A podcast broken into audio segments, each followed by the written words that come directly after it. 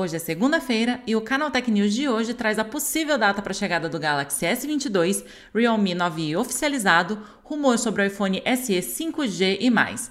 Eu sou Amanda Abreu e vem comigo para as principais notícias do dia.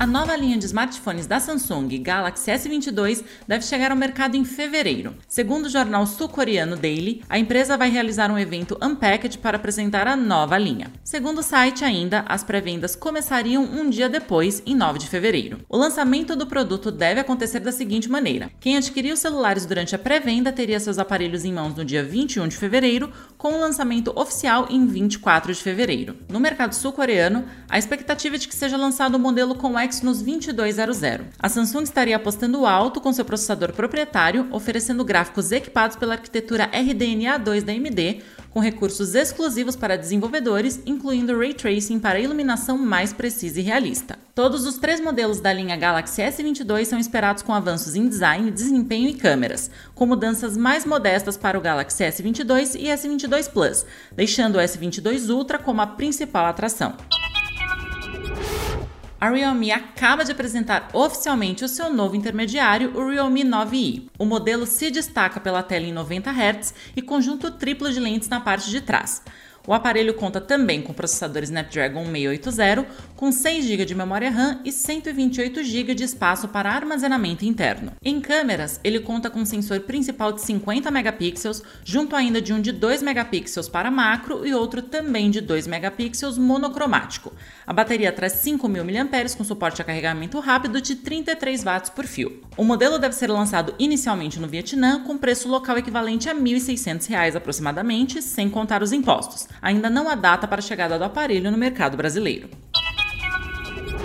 A Huawei deve apresentar seu primeiro smartphone dobrável no formato flip ao mercado internacional.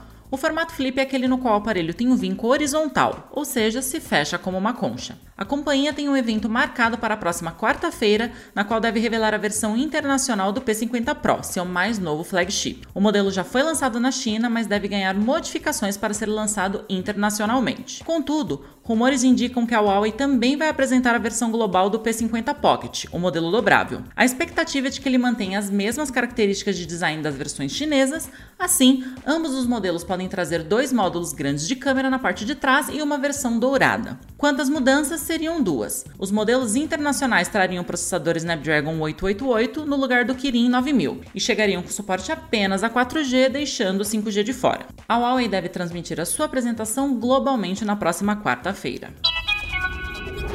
E agora a gente vai falar de iPhone.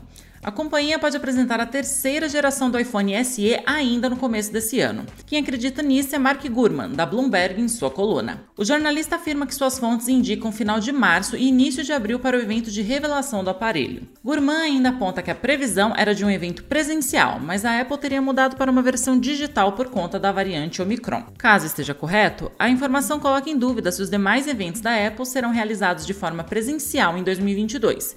Isso inclui, principalmente, a conferência anual WWDC, prevista para ocorrer em junho. A grande mudança para a linha seria a adição do 5G. A Apple poderia popularizar em seu catálogo a oferta com um novo padrão. Em outro ponto da newsletter, Gurman indica que o dispositivo deve manter o visual clássico inspirado no iPhone 8. Ou seja, o modelo pode surgir com tela LCD de 4,7 polegadas, botão Home com Touch ID integrado e câmera traseira de 12 megapixels.